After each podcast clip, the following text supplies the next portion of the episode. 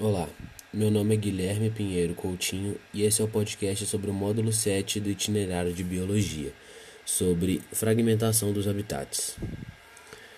O avanço da espécie humana vem crescendo de forma exponencial há séculos e estamos constantemente criando novas técnicas de produção e extrativismo para usufruir ao máximo das fontes ao nosso redor.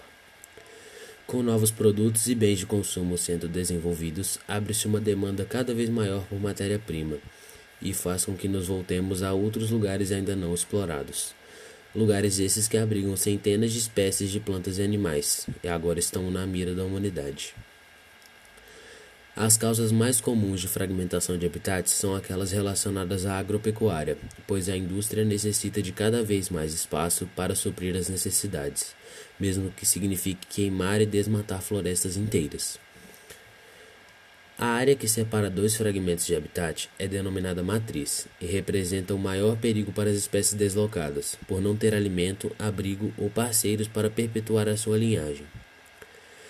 O segundo local mais hostil são as denominadas bordas, grandes faixas de mata ao redor de um fragmento que precedem uma matriz e têm uma maior temperatura e luminosidade além de serem o local de aterrissagem para espécies invasoras, que podem representar sérios problemas a um ecossistema se ali permanecerem.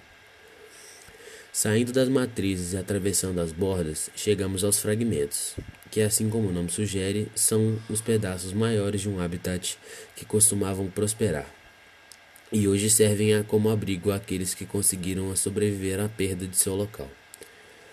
Os fragmentos podem ser reencaminhados a serem o que uma vez foram, através dos corredores ecológicos. Por meio da ligação desses fragmentos, podem reunir os grupos de uma espécie, impedindo o endocruzamento e até mesmo os ligando a uma fonte de alimento ou água.